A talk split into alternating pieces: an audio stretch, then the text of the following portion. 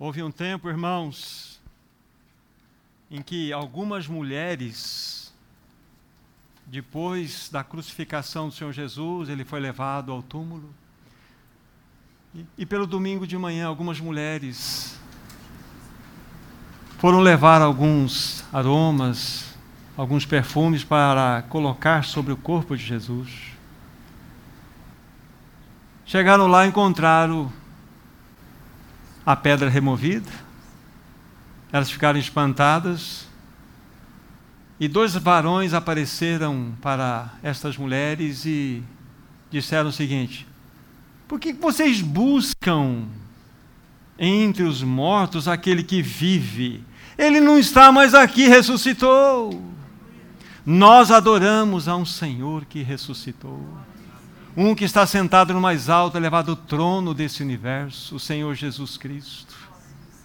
Ah, que Senhor maravilhoso é este!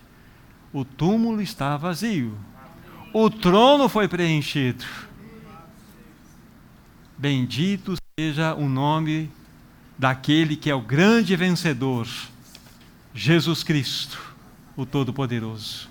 É no nome dele que nós estamos reunidos nesta noite é no nome dele que nós nos encontramos aqui. Vamos orar uma vez mais, pedir que o Senhor nos ajude e que traga o seu falar para o nosso coração nesta noite. Nosso maravilhoso e amado Pai Celestial, por tua infinita graça, nos conceda corações e mentes atentos ao teu falar. Visita o teu povo nesta noite, visita a tua vinha nós reconhecemos que a nossa maior necessidade é a de ouvir a tua voz, isto pela tua palavra. Nós pedimos, amado Pai, dá-nos discernimento do tempo em que nós vivemos. Abra o nosso entendimento, a nossa compreensão espiritual. Também queremos fazer a menção de gratidão em nossos corações por fazermos parte desta geração Geração esta que pode ser aquela que é nominada geração do fim. Ajuda-nos, Senhor, a viver tais vidas para que sejamos fiéis testemunhas nesse tempo do fim. Que as pessoas possam tocar em nós o teu filho, amado Pai. O bom perfume dele possa ser exalado através das nossas vidas, das nossas escolhas, dos nossos valores nós colocamos essa petição e o fazemos em nome de Jesus. Amém, Senhor. Vamos tomar nossas Bíblias, livro de 2 Timóteo, capítulo 3. Segunda Epístola de Timóteo, capítulo 3, a partir do versículo 1 até o 5. A palavra de Deus assim diz: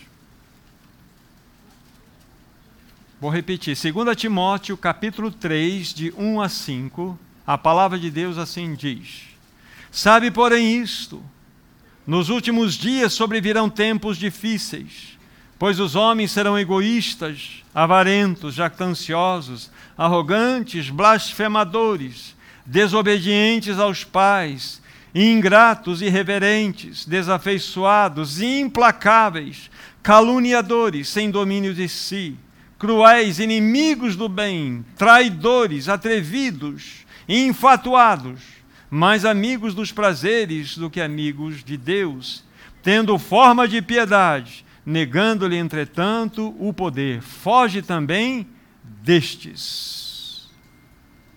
Aqui está, então, a leitura desse texto, e é a partir da primeira, da, da primeira citação, do primeiro verso, é que nós temos o tema desta noite. Aí na nossa versão, na minha versão, aparece: Sabe, porém, isto, nos últimos dias sobrevirão tempos difíceis. Quando você vai buscar o significado dessa palavra, você tem várias possibilidades de interpretá-la sem mexer no seu contexto maior. Por exemplo, essa palavra difíceis, ela pode ser interpretada como selvagens, tempos selvagens, tempos ferozes, tempos duros, tempos confusos. Nós poderíamos usar qualquer uma dessas palavras para traduzir os difíceis. Mas há uma que eu coloquei, que é o tema da nossa mensagem, é tempos perigosos. Então, difíceis, eu coloco aqui como tempos perigosos, tempos estes que estamos vivendo agora.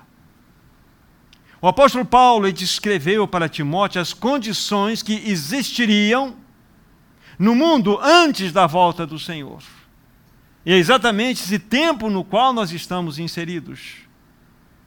O interessante é que a lista que o apóstolo Paulo coloca aqui, nessa segunda carta que ele escreve a Timóteo, ela pode ser também vista, ela é muito similar àquilo que Paulo, ao escrever aos livros de, aos Romanos, ele coloca no capítulo 1, a partir do versículo 18 até o versículo 30 e 32. Vocês não precisam ir lá.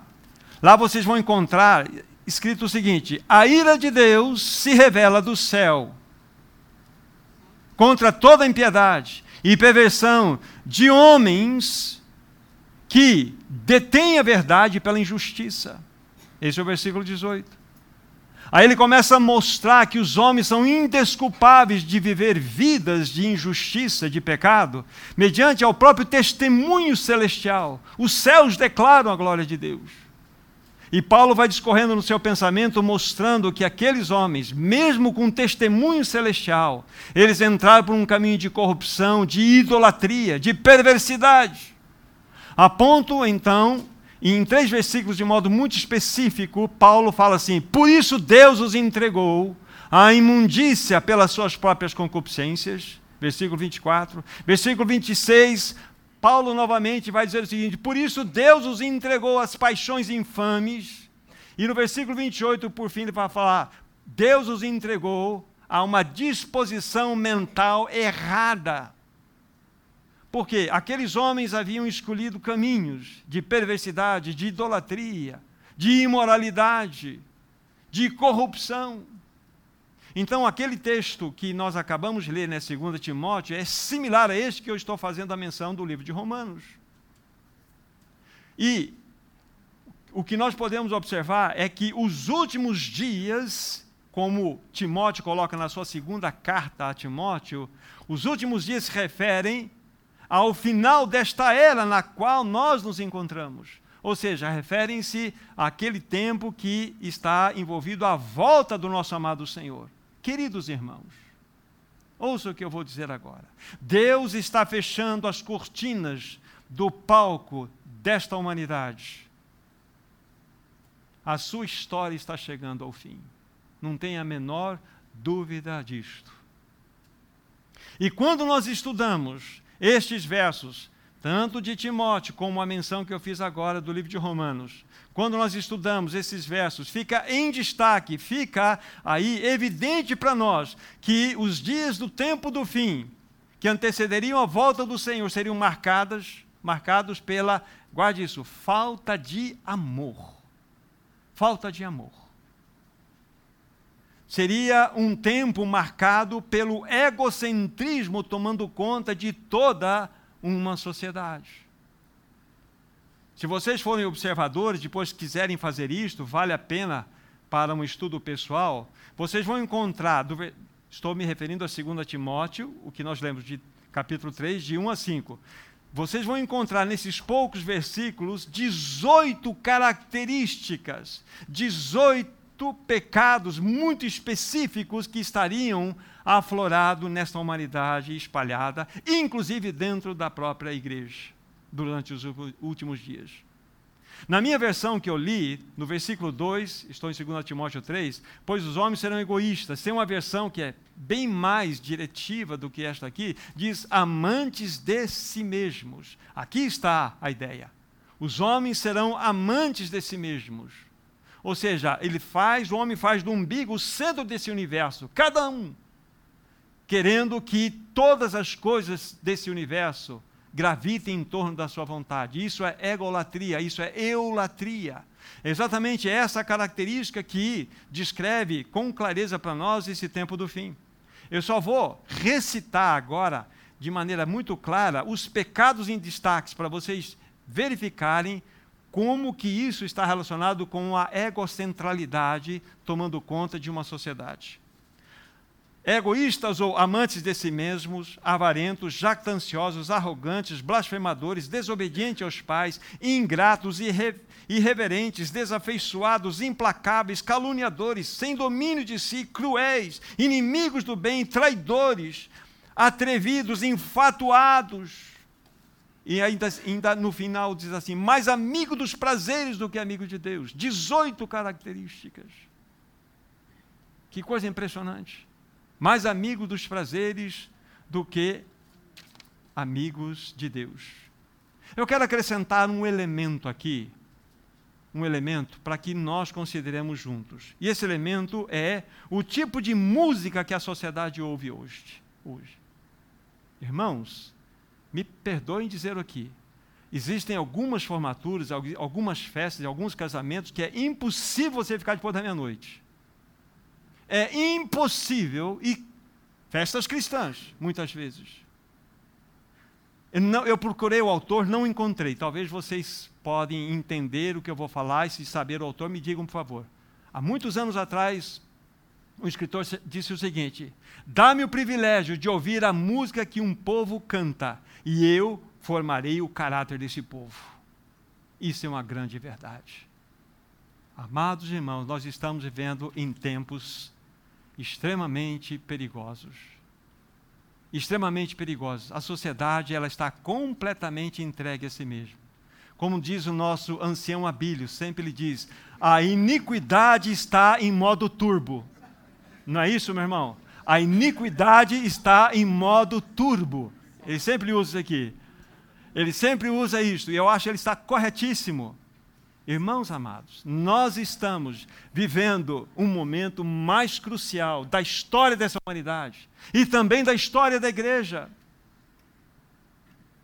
Nós precisamos estar atentos.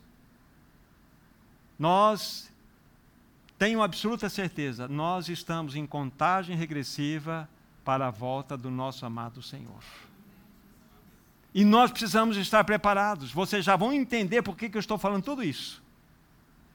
Olhando de modo geral, agora, a humanidade nós sabemos o que está acontecendo, está diante dos nossos olhos. Mas olhando de modo geral para a igreja, nunca se observou em todas as gerações passadas um povo tão desorientado, tão apático, ou seja, sem fervor espiritual, um povo morno, sem compromisso com os assuntos do Senhor, do que se observa nesta era atual que nós nos encontramos. O hedonismo e o narcisismo tomam conta da sociedade, inclusive de muitos cristãos. Para vocês entenderem, o que é um hedonista? É aquele que faz do prazer o seu bem supremo. Esse é o hedonista. Aquele que faz com que sua vida gravite em, tudo, em torno de tudo aquilo que lhe dá prazer, seja qual for o tipo de prazer. O que é o narcisista? É aquele que faz com que o mundo gravite em torno dele mesmo. É a geração self é a geração eu. É a geração chama atenção para mim. Antigamente você tinha uma máquina fotográfica que ela só apontava para uma direção. Uma apontava. Hoje você tem o selfie. Aí você posta. Aí você vai ver quantas curtidas deram. E quando deram poucas curtidas, aí você vai ficar preocupado com a situação. Essa é a geração que a gente vive, narcísica completamente voltada para si mesma, uma geração egocentralizada. Terrível. Há muito tempo atrás foi dito essa frase, não foi dito por mim, eu anotei, eu quero repeti-la aqui, que há quem fale que esta geração de cristãos desse tempo do fim, não estou dizendo daquele, deste grupo, de outro grupo, mas a geração de cristãos, de modo geral, é a pior geração de todos os tempos uma geração voltada para si mesma. Queridos irmãos, quero dizer algo para vocês.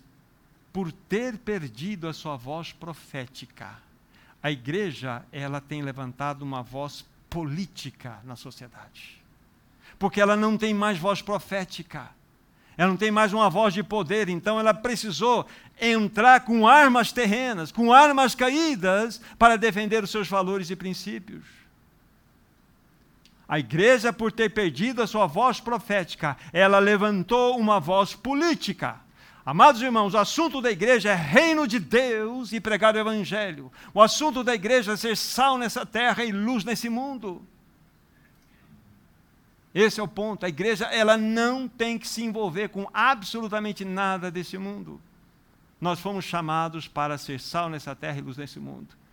Permita-me fazer uma pequena observação. Quando você estuda a história, não somente aqueles os quais Deus levantou dos períodos bíblicos, mas pegando o século XVIII, por exemplo, um homem chamado William Wilberforce. Esse irmão, que é do Reino Unido, foi levantado por Deus, ele fez parte do parlamento inglês. Ele foi um dos responsáveis, se não o responsável, pela abolição, abolição da escravatura em todo o Reino Unido.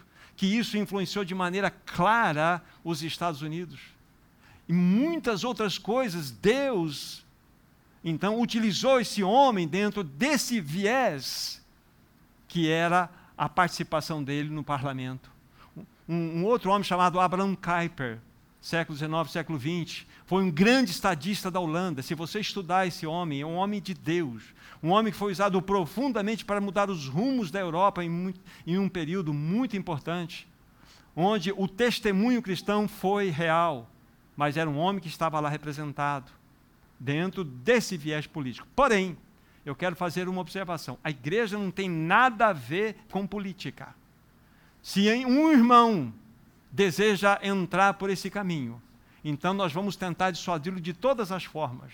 Porém, nós, e isso é para conflitar o irmão para ver o que está acontecendo no coração dele. Se esse irmão insistir que ele deseja é, é entrar por esse caminho, qual o nosso papel?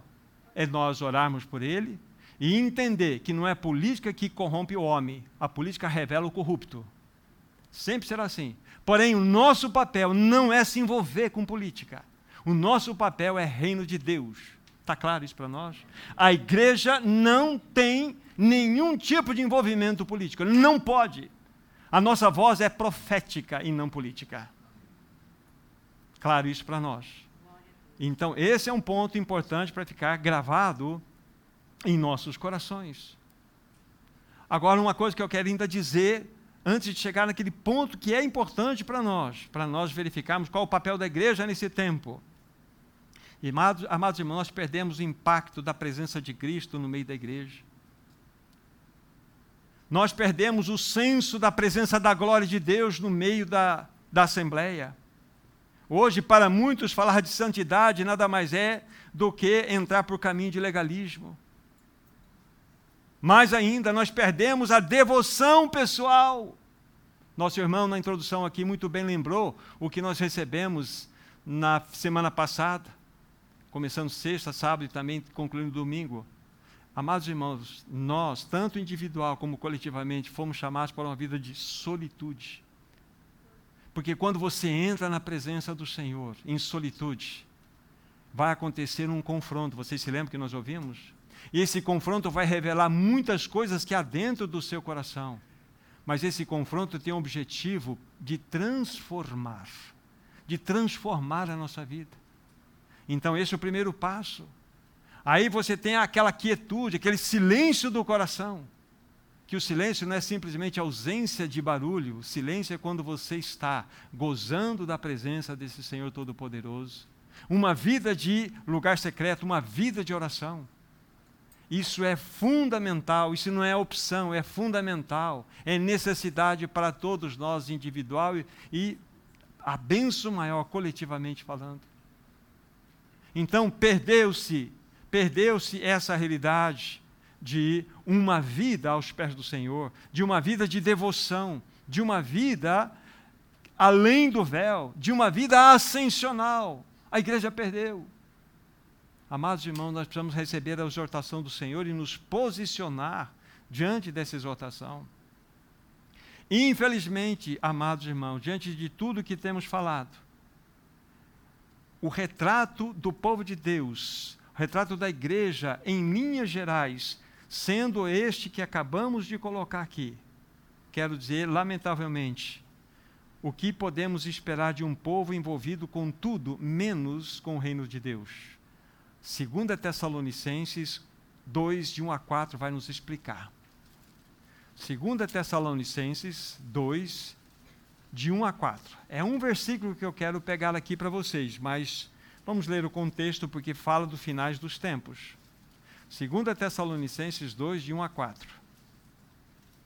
Irmãos, no que diz respeito à vinda de nosso Senhor Jesus Cristo e à nossa reunião com Ele, nós vos exaltamos a que não vos demovais da vossa mente com facilidade, nem vos perturbeis, quer por espírito, quer por palavra, quer por epístola, como se procedesse de nós, supondo tenha chegado o dia do Senhor. Ninguém de nenhum modo vos engane, porque isso não acontecerá sem que primeiro venha a apostasia e seja revelado o homem da iniquidade o filho da perdição, o qual se opõe e se levanta contra tudo que se chama Deus ou é objeto de culto, a ponto de assentar-se no santuário de Deus, ostentando-se como se fosse o próprio Deus. Aqui está, todo esse contexto. Mas eu quero destacar uma única palavra aqui que foi lida no versículo 3. Isso nada acontecerá, e a palavra é sem que venha a apostasia. Quando você vai estudar essa palavra, lá no, no, no, no seu original é, é apostasia. Essa palavra aparece lá. Significa desertar, significa deixar, significa voltar atrás. Mas o que mais chama atenção, quando você pega os dois evangelhos, Mateus e Marcos, quando Jesus trata de divórcio, a palavra divórcio, sabe o que é? Apostasion. É a mesma palavra é a mesma palavra. E por que, que eu estou fazendo essa relação com vocês? Só pode apostatar aquele que está legitimamente ligado a alguém. Um divórcio só pode acontecer se de fato duas pessoas se uniram diante da legalidade, da lei. Isso é apostas. Ok? Então a apostasia é uma palavra extremamente séria para nós. É uma palavra solene é uma palavra que mexe conosco. E nós precisamos então colocar a boca no pó. A boca no pó. A apostasia não é de ímpios. Ímpio não apostata. Aqui está escrita a palavra para a igreja. Então nós devemos tomar, sim, muito cuidado com este assunto. Porque são palavras solenes. Agora, queridos irmãos, ditas estas palavras, Pergunto: o que aconteceu com a igreja do Senhor para que ela se encontre nesta condição? Por que o testemunho da igreja encontra-se em desolação? Essa é a pergunta que eu levanto. E eu vou sugerir duas respostas. Duas respostas e vamos trabalhar uma e vamos trabalhar a outra. Por que, que nós nos encontramos nessa situação de bancarrota espiritual? Porque não há um testemunho adequado porque de fato as pessoas não enxergam Cristo em nós, porque nós estamos envolvidos com tantas realidades e distrações desse mundo. Então, a primeira resposta, por que nós estamos dessa forma? Então, se você for anotar, diga aí, diz aí, anota aí, abandonamos o nosso primeiro amor. Esse é o primeiro ponto. Vamos pegar Apocalipse capítulo 2. Apocalipse capítulo 2 a apostasia nasce aqui. Apocalipse capítulo 2, quando é escrita a primeira carta, né, dentre todas aquelas, a totalidade de sete cartas que são escritas às igrejas da Ásia, a primeira carta é escrita a uma igreja, a igreja em Éfeso. Então, Apocalipse capítulo 2, de 2 a 7, preste bastante atenção. Diz o Senhor, né? Conheço as tuas obras, tanto o teu labor como a tua perseverança, e não podes suportar homens maus, e que puseste à prova os que a si mesmos se declaram apóstolos e não são, e os achaste mentirosos, e tem perseverança, e suportaste provas por causa do meu nome, e não deixaste, te deixaste esmorecer. Olha que testemunho lindo até aqui lindo. Agora veja o versículo 4. Tenho, porém, contra ti que abandonaste o teu primeiro amor. Lembra-te, pois, de onde caíste. Arrepende-te e volta à prática das primeiras obras. Senão venho a ti e moverei do seu lugar o teu candeeiro, caso não te arrependas. Tens, contudo, a teu favor que odeias as obras dos nicolaítas, as quais também odeio. Quem tem ouvidos, ouça o que o Espírito diz às igrejas. Aqui está. Olha a demanda do Senhor, olha a queixa do Senhor, do próprio Senhor em relação àquela igreja, que tinha um testemunho lindo. Tenho, porém, contra ti que abandonaste, deixaste o teu primeiro amor. Que coisa impressionante. Meu irmão, minha irmã, deixe-me perguntar. Quando você está lá na sua intimidade, orando, você se lembra qual foi a última vez que você, na sua intimidade, chamou Jesus de meu amado? Meu amado, eis que estou agora diante da tua presença. Como nós nos dirigimos a Ele? Qual a intimidade que há no meu coração, no seu coração, com esse maravilhoso Senhor? Qual foi a última vez que eu chamei o meu Senhor de amado da minha alma? Falta-nos intimidade com o Senhor. Isso está relacionado com a questão devocional. Nós não temos desenvolvido essa devoção pessoal com Ele, a ponto de nós tocarmos o coração dele e Ele o nosso. Nós podemos, como esses irmãos em Éfeso, ter um testemunho lindo até aprovado pelo próprio Senhor, mas ouvir palavras de repreensão como esta: Tenho, porém, contra ti que abandonaste o teu primeiro amor. Agora, o que nós devemos entender que se você olhar as sete cartas, então tudo começa aqui com a queixa, a advertência do Senhor para com aquela igreja que eles tinham abandonado o primeiro amor. Vai culminar lá em Laodiceia, onde Cristo está do lado de fora da igreja, batendo na porta, desejoso de entrar. Tudo começa aqui e passa por todo aquele processo, ele vai para o lado de fora. É apostasia. Então, amados irmãos, nós precisamos estar atentos. Então, a primeira sugestão, a primeira colocação que eu faço como resposta, buscando entender o porquê nós estamos num testemunho tão inadequado nesse tempo do fim. Insisto, não é, não estou falando daquele, deste, de outro grupo, estou falando do povo de Deus em linhas gerais. Eu não tenho a menor dúvida de dizer que nós abandonamos o primeiro amor. Mas sabe o que mais chama atenção, João? Que ele sempre terá você como seu primeiro amor. É impressionante isso. João, é impressionante isso. Ele sempre nos terá como seu primeiro amor. Isso é algo impressionante. Vocês se lembram que está escrito em Isaías 53, 11? Sempre nós mencionamos no partir do pão aqui, um irmão, outra irmã menciona. Vocês se lembram? Lá está escrito: Ele verá o fruto do penoso trabalho da sua alma e ficará satisfeito. Sabe o que significa isso, Isabel? Ele olhará para o fruto do penoso trabalho de sua alma e ficará satisfeito. Ele vai olhar para Isabel e falar assim: valeu a pena. Valeu a pena pelo meu amor pela Isabel. Isso é tê-la como seu primeiro amor. Muriel, Ricardo, isso. Ele vai olhar para cada um de vocês e dizer o seguinte: valeu a pena. Valeu a pena.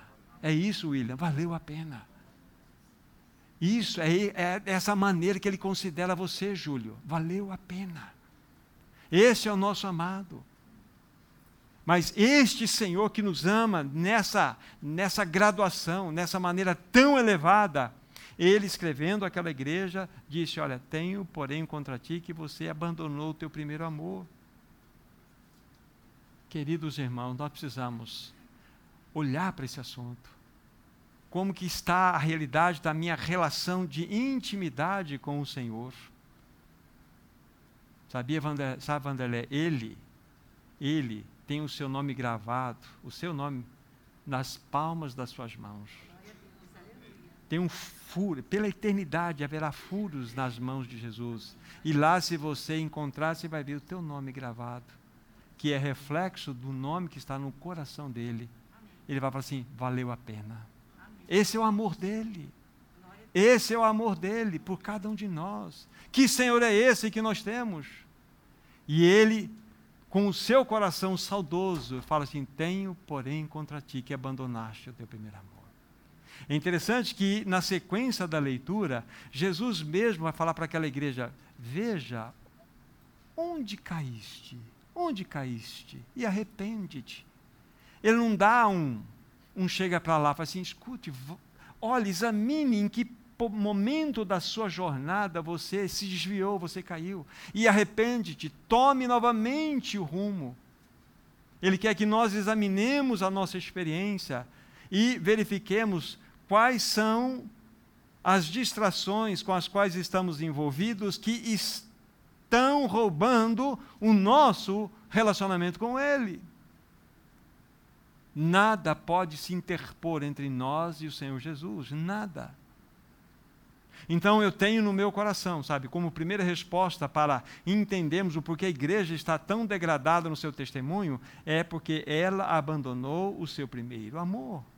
Agora, uma coisa importante, uma pergunta importante: como restaurar o primeiro amor? Como restaurar? De certa forma, nós já até falamos algumas coisas aqui, vamos apenas repeti-las, até aproveitando a, a, verdade, o aquecimento que há no coração dos irmãos e também no meu, de tudo que nós ouvimos. Que eu quero atrelar essa fala e se falar dessa noite com aquilo que nós recebemos. Como, então, restaurar o amor? Tendo uma vida de devoção ao Senhor, uma vida real de devoção. Nós precisamos ter o nosso quarto secreto, Bruno. A maioria dos irmãos já me ouviram dizer isto nós precisamos ter aquele momento especial, é específico. Você não tem que orar naquele momento que encaixar. Você tem que separar um momento, preferencialmente de manhã, preferencialmente. Mas se for um outro tempo, amém. Mas você tem que ter esse caminho onde você, nesse gesto apenas que eu vou dar para vocês, como simbólico, vocês entendem, vocês precisam fechar. O irmão fez a abertura aqui, Mateus 6,6 você fechar a porta após si e chegar diante do Pai. E o Pai que vê o teu coração, ele vê o teu coração, não ouve a tua voz, ele vê o teu coração, ele vai lhe recompensar. E como disse uma outra vez, quando você entra no quarto secreto, você vai ouvir uma, voz, uma doce voz no teu espírito, o Pai dizendo o seguinte para você: Eu estava te esperando. Vamos ter comunhão. É ali que começa uma relação de amor. É ali que você começa a tocar o coração do Pai, o Pai o teu coração.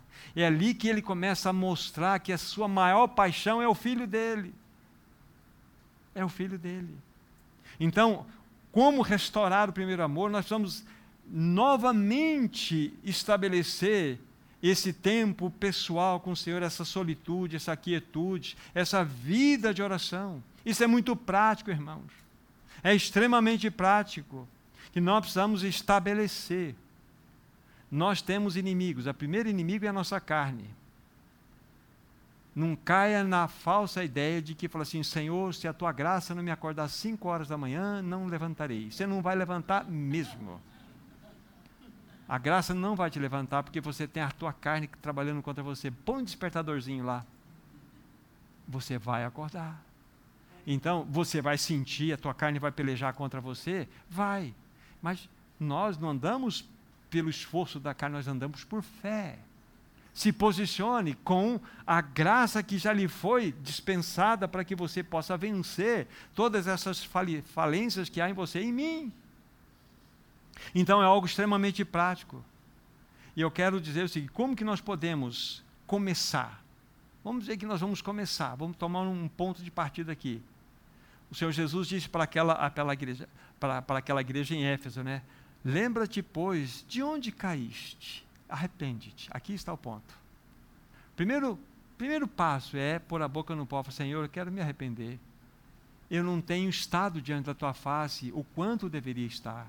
Senhor, eu quero me arrepender, quero pôr a minha boca no pó. Me ajuda, Senhor, a estabelecer um tempo, um, um tempo prático para que eu possa reorganizar esse esse momento de comunhão contigo. Então começa com a boca no pó. Começa da maneira certa. E passo a passo você vai avançando. Isso não acontece de uma hora para outra, gente. Muitas coisas vão se levantar contra. Tudo vai conspirar contra esse momento. Mas nós devemos nos posicionar de modo prático e avançar. nós precisamos então, dentro dessa primeira passada, né, essa confissão diante do Senhor, aí nós vamos avançar. E ao longo do tempo você vai perceber três movimentos lindos que irão acontecer no seu coração, e você e eu iremos perceber alguns traços dessa realidade brotando no seu coração, a realidade do amor. Em três movimentos. Primeiro, quando você começa a estabelecer esse relacionamento com o pai, que lhe vai lhe apresentar o filho. Você começa a ter no seu coração brotado um amor diferente pelo Senhor. Você vai começar a chamá-lo de meu amado nas suas orações. Vai haver uma, uma realidade de amor. Mas há uma outra situação que vai acontecer, um outro movimento, um movimento prático de amor pelos irmãos. Os teus olhos vão olhar para os irmãos com olhos de amor, não com olhos de juízo e de julgamento. Olhos de amor. Porque se eu digo que eu amo a Deus, mas eu não amo meu irmão, eu sou mentiroso. Alguma coisa está desconectada. Então começa nessa relação de amor. Aí ela começa a horizontalizar. Nós começamos a amar, em especial, lógico, irmãos e irmãs que pensam completamente diferente de nós em muitas coisas. E vamos amar. E andar juntos. Mas há um terceiro movimento provocado por essa relação de intimidade com o Senhor, que vai começar a brotar em você algo que sempre foi uma realidade do coração de Jesus: amor pelas almas perdidas. Você vai amar aqueles a quem não conhece o Senhor. Você vai amar aqueles que são perdidos. São os três movimentos: o amor vertical diante do Senhor, o amor familiar na igreja e o amor para aqueles que estão perdidos. Então, quando você estiver envolvido com algumas situações, pessoas que estão ao seu lado que nem sabem o que você está pensando, mas você está orando, Senhor, me dê uma oportunidade, pelo menos que eu possa sorrir em Cristo para ela, que eu possa olhar para ela como se Cristo fosse olhar para ela. Mas, Senhor, o Senhor me dá uma oportunidade maior, eu quero falar de Ti. É assim. Lembre-se do, lembra do desafio que eu dei para vocês. Vamos pedir uma alma para o Senhor. Mas é assim. Você está do lado de pessoas que você pode, no seu coração, orar: Senhor, que ela veja Cristo em mim. Que o meu olhar possa representar a tua presença. Ainda mais, Senhor, que eu possa falar. Então, esses três movimentos acontecem. São realidades lindas que começam a despertar individualmente cada um de nós e imaginem isso avançando para a realidade congregacional. Isso faz com que nasça na igreja um verdadeiro testemunho saudável. Imaginem só nós desfrutando de um amor desta magnitude com o Senhor. Crescendo em amor. Digo crescendo porque nós sempre seremos devedores. Somos devedores sempre em amor. Mas nós podemos crescer nessa realidade e demonstrar o nosso amor por aqueles que não conhecem o Senhor. Imaginem só isso tomando conta de uma assembleia. Esta é a realidade de um testemunho que o Senhor deseja para a sua igreja nesse tempo do fim, uma igreja saudável. Irmãos, nós precisamos restaurar, pedir que sejamos socorridos para que esse primeiro amor seja plenamente restaurado. Nós precisamos viver uma vida aos pés do Senhor, uma vida ascensional, uma vida além do véu. Tudo isso é são maneiras diferentes de colocar o que estamos aqui abordando para os irmãos. Então, a primeira resposta né, que eu sugiro, que nos mostra o porquê nosso testemunho não está adequado, é porque nós abandonamos o nosso primeiro amor. Qual foi o caminho dado aqui? Voltarmos a uma vida de devoção ao Senhor. Tudo que nós ouvimos, aplique. E isso vai fazer com que brote em você e em mim esta realidade do amor. Esse é o primeiro ponto.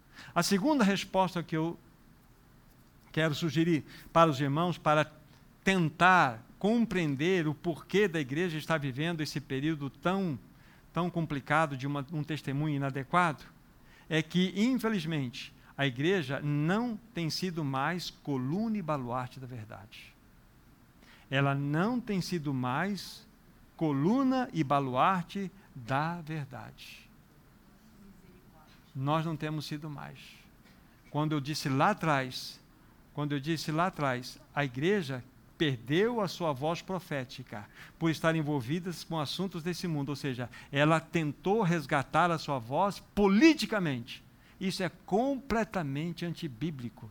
Deus não tem compromisso com esse mundo. O compromisso de Deus com esse mundo é tirar algo deste mundo e depois ele vai juntar tudo para derramar o seu juízo. Mas nós precisamos exercer nosso papel de sal nessa terra e luz nesse mundo. Então, aqui está o ponto. A igreja, ela, infelizmente, não tem sido mais coluna e baluarte da verdade. Há muito tempo atrás, não vou entrar nesse assunto, que já, já discutimos isso aqui em outros momentos.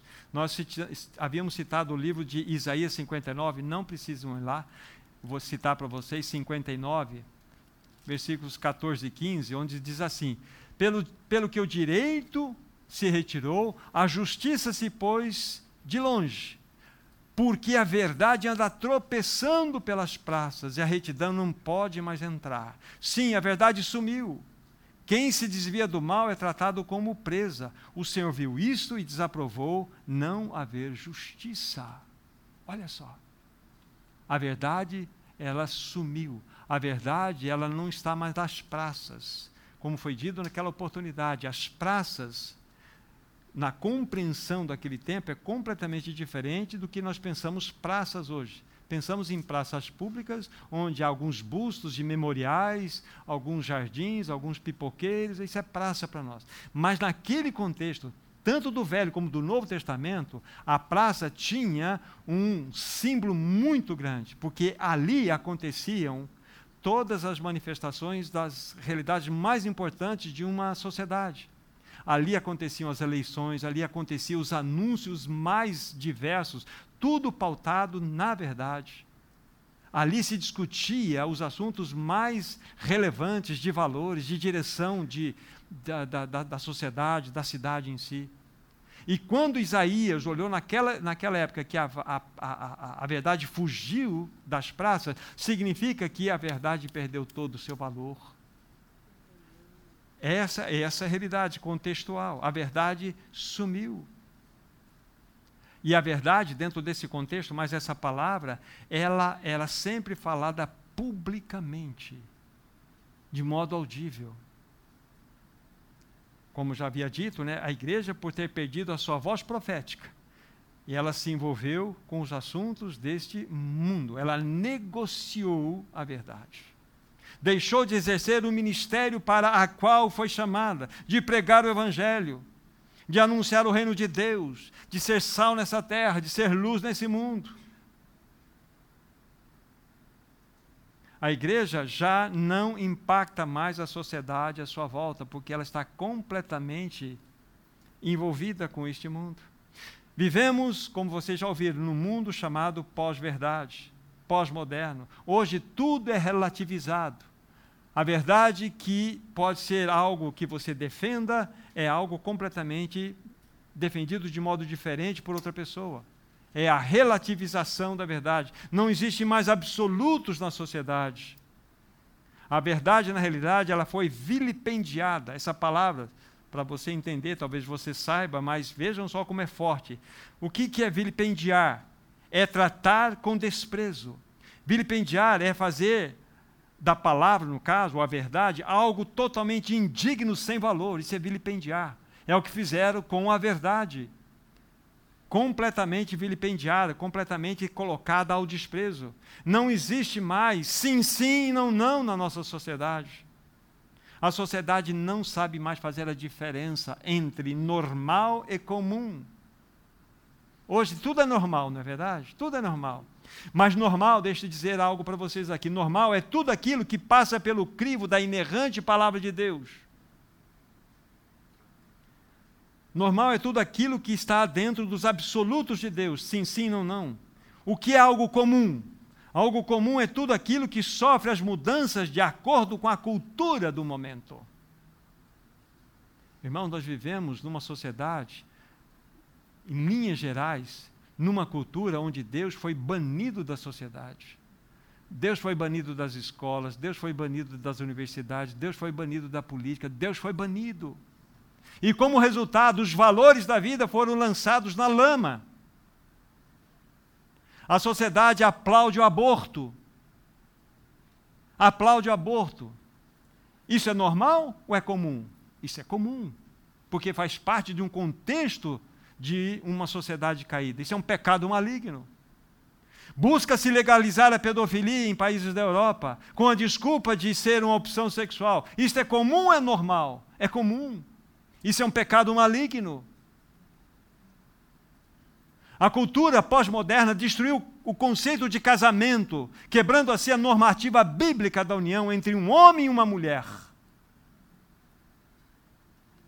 E chamam isto de normal na sociedade, mas é comum não tem absolutamente nada de normal. É anormal. Normal é tudo aquilo que passa pelos parâmetros da inerrante palavra de Deus. Sim, sim, não, não. Esse é o ponto. Então, e quando nós perdemos a nossa voz profética da verdade, tudo se misturou.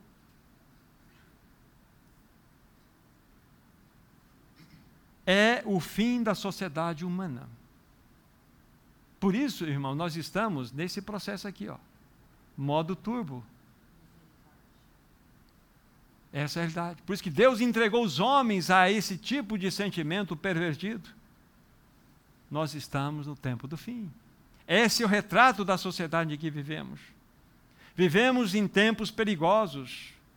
Como já disse em outra mensagem, é a, re, é a reedição dos tempos de Noé é a reedição dos tempos de Roma. É a reedição. Precisamos, com a ajuda do Senhor, nos posicionarmos.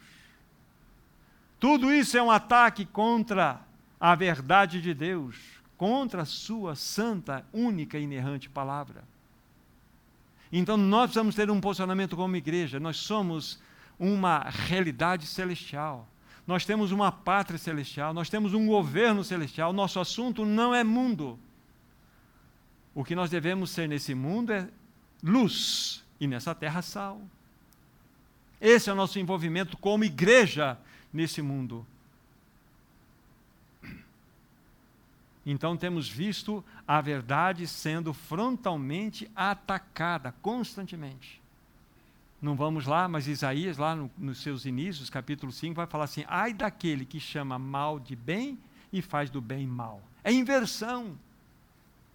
É inversão completa de valores na sociedade. Essa é a realidade na qual nós nos encontramos. E diante de tudo isso, qual é o papel da igreja? Aqui entramos então para buscar a resposta de como então podemos restaurar esse processo. Qual é o papel da igreja? Para que o seu glorioso ministério de ser coluna e baluarte da verdade seja novamente tomado. Precisamos nos posicionar. Então, agora convido vocês a abrirem 1 Timóteo, primeira epístola de Timóteo, capítulo 3.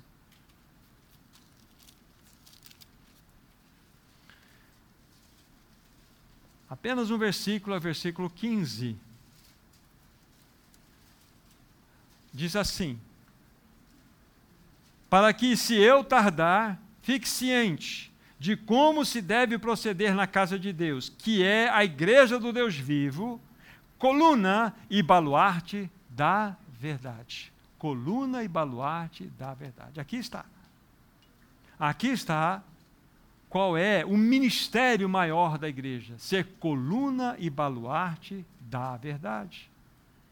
Precisamos entender que estas colunas nas quais se referem aqui, a coluna, na realidade, o que, que é? É uma realidade de testemunho. Quando nós vemos ao longo do Velho Testamento, né, as colunas sendo erigidas, era para que houvesse um lugar de testemunho. A coluna eram erguidas para dizer que há um testemunho. E essas colunas, normalmente, elas existiam também nas praças da cidade E eram afixadas naquelas colunas as notícias mais relevantes, mais importantes de uma sociedade. E é sempre em lugar público. A verdade tem que ser colocada em lugar público. E a igreja tem que viver a verdade publicamente. Nosso falar deve ser sim, sim e não, não. Esse é o ponto da restauração do ministério da igreja nesse tempo do fim. De sermos coluna, primeiramente estamos analisando, coluna dessa verdade. Esse é o papel da igreja numa sociedade, anunciar a verdade absoluta da palavra de Deus. Nós não podemos negociar a palavra do Senhor. Coluna e baluarte. O baluarte, na realidade, era uma fortaleza cercada por muralhas para que pudesse se defender. A verdade também é algo, uma realidade de defesa. Ela não é só uma realidade de anunciação, de proclamação, de anúncio, mas é uma realidade de defesa. Esse também é o sentido de, de baluarte. Ou seja, é uma estrutura inabalável, é um alicerce que não se move, onde pode, então, a partir de uma coluna que anuncia, de um alicerce que defende, construir uma sociedade saudável. Porém, o mundo não está mais envolto nesta realidade. Quebrou-se todos os princípios que sustentavam a sociedade humana. Por isso, nós estamos num processo de decadência. Quando os homens tiraram de cena todos aqueles, vocês já me ouviram isto, todos aqueles quatro princípios de valores judaico-cristãos que sustentavam a humanidade por 18 séculos, quando tiraram de cena. Ou seja, uma delas é a verdade, a família, a moralidade e os valores da vida. Todas essas quatro heranças vieram de uma cultura chamada judaico-cristã. A sociedade até o século XVIII, toda ela era cristã? Não. Mas ela era governada por esses princípios. Analisem os maiores e mais importantes cientistas, filósofos, é, é, é, aqueles que, astrônomos, físicos, químicos, analisem se todos eles não têm fundamentos cristãos. Todos eles. Partindo de um princípio que há um Deus criador, e esse Deus criou um universo finito que funciona através de leis, e estas leis podem ser observadas, analisadas e, e tomadas para si e aplicadas para o nosso bem foram cientistas cristãos. Mas no século XVIII, Revolução Francesa, etc., o racionalismo tomou conta de tudo. Jogou-se uma bomba nos pés dessas quatro realidades. O que se colocou no lugar? Relativismo, emocionalismo. É a, de, a desconstrução de toda uma sociedade, onde nós nos encontramos hoje no tempo pós-moderno onde não tem mais valor, a vida não tem valor, família não tem valor, criança não tem mais valor, mulher não tem nada. O que vale é o prazer. O que vale agora é o metaverso. Eu entrar num mundo completamente um mundo estranho onde eu vou poder através dessa, desse acesso nesse mundo virtual, ter todos os prazeres que eu possa imaginar e desejar. Irmãos, vai ser a bancarrota final de uma sociedade. Esse, isso para dizer em linhas gerais. Agora, nós somos um povo diferente. Nós somos o povo da verdade. Um povo que precisa redescobrir esse ministério de ser coluna e baluarte dessa verdade. Nós somos aqueles que anunciam a verdade absoluta da palavra de Deus. A verdade, ela liberta. E conhecereis a verdade, a verdade vos libertará. Se, pois, o Filho vos libertar, verdadeiramente sereis livres. A verdade aponta para Cristo. Fora de Cristo não há verdade. E somente o povo de Deus tem este ministério. Só e tão somente só a igreja tem esse ministério. Foi dado a ela esse lindo e maravilhoso ministério de ser coluna e baluarte da verdade. Nós temos esse privilégio de vivermos nessa sociedade do fim. De sermos aqueles que dizem sim e dizem não. Independentemente da reação do outro com amor, com firmeza, sim, sim, não, não. Essa é a nossa postura. Irmãos, cabe a nós pormos a boca no pó e clamarmos ao Senhor para que Ele visite o seu povo nesses tempos perigosos. Que privilégio nós temos, irmãos, de fazermos a diferença nessa sociedade caída. As pessoas, elas precisam conhecer a verdade. Elas estão perdidinhas. Elas estão perdidas no mundo, elas não sabem para onde ir. Todo esse sorriso de Facebook, de Instagram, tudo isso aí, tudo isso aí é uma perfumaria só. Mas as pessoas estão vazias, elas estão com os pensamentos suicidas porque a vida não tem valor, não tem sentido, não tem propósito, porque estão fora da, da realidade, da verdade. Fomos chamados, irmãos, para ter esse ministério restaurado, de sermos coluna e baluarte da verdade. Irmãos, só existe um único modo para que a igreja não escorregue para, para a ladeira abaixo e caia na apostasia. Restaurar o primeiro amor e também assumir o seu genuíno ministério de ser coluna e baluarte da verdade. Levemos esses dois aspectos extremamente sério. Pense no seu amor pelo Senhor, no seu relacionamento de amor para com Ele. Será que essa palavra não, não atingiu o meu coração? Senhor, eu quero, eu quero ser flechado pela tua palavra. Eu quero restaurar o meu primeiro amor contigo. Eu quero, Senhor, que esse ministério da verdade, ser coluna e baluarte, que é em linhas gerais para a igreja, mas comece também em mim individualmente. Que eu seja este que, de fato, anuncie a verdade, mas que se defenda pela verdade, como alicerce. Esse é o caminho para todos nós, irmãos. Esse é o caminho. Se nós não quisermos para, cair para uma apostasia, vamos buscar essas duas respostas aqui com seriedade. Vamos restaurar o primeiro amor e restaurar o ministério de sermos coluna e baluarte da verdade nesse tempo do fim. Se formos fiéis, amados irmãos, o Senhor, Ele irá nos atender. Se nós formos fiéis com o nosso reconhecimento de que nós precisamos, Senhor, está longe de mim essas realidades, mas eu quero, Ele vai nos ouvir. Ele vai atender o nosso coração. E nós poderemos ser testemunhas fiéis nesse tempo do fim. O Senhor quer contar com você, Murilo. Quer contar com você, Black. Adriano, ele quer contar com você. João, com você. Com você, Wagner. Com você, Murilo. Maurício, Flávio. Quer contar com todos nós. Com todos nós. Com a igreja. Para que nós possamos, então, sermos aqueles que vão fazer diferença nessa sociedade que tanto precisa. Então, que o Senhor nos ajude o Senhor nos ajude nesse tempo do fim, irmãos. Vamos orar. Amado e precioso Senhor, faça tudo o que for necessário em nós, mas restaura o nosso primeiro amor por Ti. Faça tudo o que for necessário em nós, mas restaure, restaure o ministério de sermos coluna e baluarte da verdade. Numa sociedade caída, numa sociedade que tanto precisa ah, querido Pai, ajuda-nos a novamente erguermos a nossa voz profética nessa sociedade. Queremos ser sal nessa terra e luz nesse mundo.